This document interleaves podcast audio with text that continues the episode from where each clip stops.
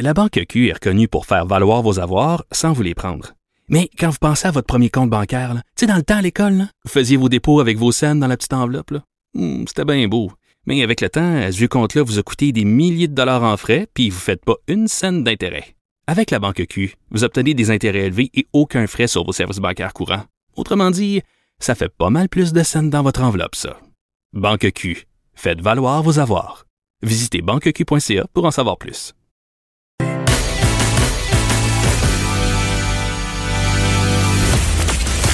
Elle ne tourne jamais sa langue cette fois avant de parler. Vanessa Destinée. Cube Radio. De retour euh, pour parler de politique, comme je vous l'avais promis avant la pause, mais pas chez nous. On va plutôt aller faire un tour euh, du côté de nos voisins américains. Hier, c'était soir de débat chez les démocrates, évidemment, et c'était le premier euh, débat auquel participait le milliardaire Michael Bloomberg. Est-ce qu'on a assisté à des moments forts au cours de la soirée? Et si oui, on les doit à qui? Ben, on en parle avec Guillaume Lavoie, qui est membre associé de la chaire Raoul d'Endurance, spécialiste en politique américaine de l'UCAM. Guillaume, bonjour. Bonjour. Salut, vous êtes au bout du fil avec nous. Merci d'être là. Donc, euh, dites-moi, avant qu'on aille plus loin, pouvez-vous rappeler un peu à nos auditeurs où on est rendu dans les primaires? Parce que là, là honnêtement, j'ai été un petit peu délinquante au cours des dernières semaines. J'étais fort occupée. Et là, honnêtement, je, je, je, dois le dire, je pense, je, je peux même pas dire combien il reste de candidats. Est-ce qu'on peut avoir un petit rappel quand même là, de ce qui se passe du côté des États-Unis? Oui. Oui, puis c'est un peu spécial parce que nous, on vit présentement euh, trois courses à la chefferie, les conservateurs au fédéral, les libéraux le PQ au Québec, Mm-hmm. et tout le monde va aller voter en même temps. Là-bas, Oh. c'est un peu la même chose, mais imaginez qu'on si on allait faire une chefferie où on votait région par région. Alors, là, il y a une semaine, c'est le Saguenay-Lac-Saint-Jean qui vote, puis là, on a nos délégués, puis là, une autre semaine, c'est la BTV, une autre semaine, c'est Montréal. Alors, c'est un peu comme ça. On a commencé par l'Iowa, on a fait ça au début du mois. Une semaine après, c'était le New Hampshire. Et là, c'est toujours à peu près Sanders et Buttigieg qui est son premier numéro un, presque numéro deux. Mhm. Et là, le troisième, on s'en va complètement à l'ouest des États-Unis, au Nevada. C'est là qu'il y a Las Vegas, c'est là qu'il y a Reno. Et au Nevada, c'est un, une bibite spéciale parce que c'est plein de syndicalistes. C'est beaucoup de gens dans les syndicats. Alors, c'est sûr que le message ou les candidats plus à gauche ont la vie un peu plus facile dans ce coin-là. Mhm. Alors là, on avait sur scène six candidats. OK. Mais la grosse nouvelle, c'était il y avait les candidats qu'on connaissait. Bernie Sanders, celui qui est très, très à gauche. Il y avait Mhm. Elizabeth Warren, qui l'est presque autant. Il y avait les centristes, Buttigieg, le gars de 38 ans, euh, Madame Klobuchar, qui est la sénatrice du Minnesota. Et il y en avait un, il y avait Joe Biden. Joe Biden était là, évidemment, ouais. Parce que ses affaires, ça marche pas partout. mais là, il y en Joe. avait un que, dont tout le monde parle, mais personne n'avait vu. Ben oui, c'est ça. Michael Bloomberg. Écoutez, c'est assez surprenant. Allez-y, oui. Ben oui, parce que Bloomberg, lui, un ancien maire de New York, Mhm. surtout que dans son compte chèque, lui, il y a plus de 30 milliards de dollars. Alors, c'est un multimilliardaire. Écoutez, juste pour vous dire combien il y a d'argent, il a plus, lui tout seul vaut plus d'argent que les 125 millions d'Américains les plus pauvres. Oh. Alors, ça vous donne une idée, là. C'est une des personnes les plus riches sur la planète. Alors Ouch. lui, il se présente, il n'était dans aucun débat, il n'est pas, du- il est pas allé faire campagne au New Hampshire, il n'est pas allé en Iowa parce qu'il a décidé trop tard, mais il met de la pub à la TV. Et Ouais. Il en a mis pour à peu près pas loin de entre 200 et 300 millions de dollars. Alors, c'est un multimilliardaire qui décide de dépenser des sommes dont on n'a jamais vu dans une campagne électorale. C'est quand même Et là, fou. c'était le premier débat. Ah oui, complètement. Et là, il arrive au premier débat. Tout le monde pense que Sanders est le meneur, mais là, comme lui dépense des sommes phénoménales, il est rendu à 15% dans les sondages. Mais là, c'est la première fois qu'il est en débat. Et là, je peux vous dire que lui, il n'a pas, aimé, il a pas aimé sa soirée. Ben non, c'est ce que je comprends parce que j'ai vu qu'il avait été euh, victime d'attaques répétées, de tirs groupés de la part des autres candidats qui se sont quasiment relayés pour l'attaquer sans relâche tout au long de la soirée. C'est bien ça? Absolument. Et, et ça a été très, très dur. Et c'était même surprenant parce que tout le monde savait sur quoi Bloomberg allait se faire attaquer. D'abord, qu'il est un milliardaire qui est en train de s'acheter l'élection, euh, qu'il n'a même pas fait les premiers concours, que son plan n'est pas trop clair. Euh, à la limite, que quand il était maire de New York, il avait dit à ses policiers vous, littéralement, là, s'il y a Mhm. des gens dans des quartiers pauvres qui se promènent sur les trottoirs, vous les arrêtez, puis vous les fouillez pour voir s'ils ont des armes. On OK. appelle ça un stop and frisk. C'est pas exactement légal, là. Oui, puis c'est pas, pas très c'est démocrate comme attitude, hein? Non, puis c'est surtout, évidemment, dans les quartiers les plus pauvres, c'est surtout des Noirs et des Latinos qui sont une base importante au Parti démocrate.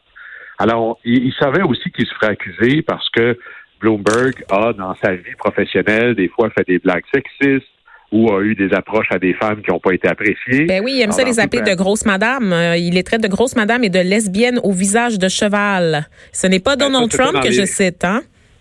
C'est dans les accusations qu'il avait et il a signé des accords. Alors, on présume qu'il a, fait un- une entente avec certaines de ces femmes-là, on ne sait pas combien, en disant, ben, on s'entend, je vous donne de l'argent, puis on signe en bas de la feuille qu'on n'en parle plus jamais. Mhm. Alors là, les autres candidats, c'est Elizabeth Warren, pour qui ça va pas très bien, qui était un peu, des fois, là, il n'y a rien de plus dangereux qu'un candidat qui n'a plus rien à perdre. Ah, c'est ça. là, Madame Warren a dit, un instant, là, c'est pas vrai qu'on va aller en campagne avec un candidat qui, là, on va avoir le supplice de la goutte, là, chaque jour, on va entendre une nouvelle accusation de sexisme, Mhm. de misogynie. On sait même pas il y a eu combien d'accords. L'a ère poussé MeToo, en plus. mur de manière- Ah, c'était assez terrible. Et franchement, Bloomberg a été extraordinairement mauvais. C'est pas juste que les attaques étaient très dures. C'est que sa défense, il y avait euh, à la boxe, on dirait, là, il y avait les deux bras baissés. Ah ouais, hein? Protège.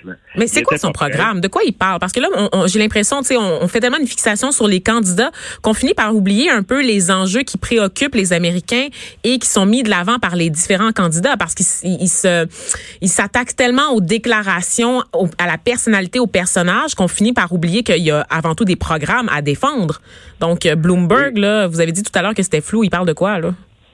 Ben, les programmes ne sont pas tant minces que peu discutés. Ça, Mm. c'est vrai. Mhm. Il se résume essentiellement, si on fait bouillir ça, là, ça revient à une guerre entre les candidats plutôt modérés et les candidats très, très à gauche, euh, incarnés entre autres par Par, Bernie euh, Sanders. Et et là, le- test ouais. est devenu est-ce que vous êtes pour un système de santé à la canadienne Ah, ou pas? Un système communiste, ça le donc? Medicare. Eux voient ça beaucoup comme ça. Ouais. Eux appellent ça le Medicare for All. Et Mhm. Vous allez voir des fois des hashtags M4A, ça veut dire Medicare for All. Et là, il y en a qui disent non, il faut élargir Obamacare, il faut le rendre mieux, etc. Puis vous avez des candidats qui disent non, on y va all-in, on le fait à la totale. Mhm. Et c'est un peu, c'est extraordinairement simpliste de résumer le débat comme ça, mais ça tourne beaucoup autour de ça, des styles, de l'expérience. Michael Bloomberg a une expérience gouvernementale exceptionnelle. Il a une expérience euh, d'homme d'affaires très, très grande, alors que d'autres en ont beaucoup moins. Euh, Mais là, on- chacun met de l'avant un peu sa personnalité. C'est beaucoup ça, une course à la nomination. Hum, ben, on a besoin d'une personnalité assez forte pour tenir tête à celle de du de l'agent orange qui occupe en ce moment euh, la Maison Blanche. Donc, je comprends qu'on mise là-dessus. Absolument. Et là-dessus, quand on regardait ça, euh, celui qui sort le grand gagnant du débat hier, bon, Elizabeth Warren a très bien fait. Elle a montré qu'elle avait vraiment du chien, puis même si elle était en difficulté, qu'elle était capable de porter les attaques. Parce que maintenant, les démocrates regardent surtout une chose. Qui peut battre Trump? Voilà. Alors la question, c'est, on sait qu'on s'en va se battre contre un chat de ruelle. Est-ce que ça va être capable, est-ce que quelqu'un va être capable de le faire? Et là, on cherche quelqu'un qui est assez tough pour ça. Et celui qui en est sorti le grand gagnant, celui qui était meneur en rentrant dans le débat, c'était Sanders. À peu près personne l'a attaqué. Ah ouais. là, le Sanders, ben non, parce que tout le monde se concentrait sur Bloomberg. Mhm. Et entre autres, il s'en- mais personne n'a attaqué vraiment Sanders. Et Sanders, lui, en a profité parce qu'écoutez, il est en campagne contre un milliardaire qui s'est s'est installé à la Maison-Blanche. Alors, toute sa campagne, c'est les riches gouvernent ce pays. Et là, à côté de lui, il y a un multimilliardaire qui veut diriger. Alors lui, il s'est dit, ben moi, je vais faire exactement la même ligne. Et il en est sorti grand gagnant. Il a porté de bonnes attaques contre Bloomberg. Il a aussi, il y a à peu près pas d'attaques. Mhm. Et il y a quelque chose de fascinant avec Sanders. Même s'il est très radical dans ses propositions, c'est un homme, là-dessus, il est la réponse, il est le miroir de Trump. C'est un homme complètement décomplexé. Par exemple, si- on voit souvent les politiciens, lorsqu'ils ont des questions un peu difficiles, euh, faire des exercices de contorsionniste. Sanders, lui, il vit très bien avec ses positions en disant, oui, moi je pense ça. Je comprends que vous n'êtes pas d'accord avec ça, mais je pense ça quand même. Et ça fait quelque chose d'extraordinairement authentique. Alors, Sanders était le meneur, il l'est encore plus.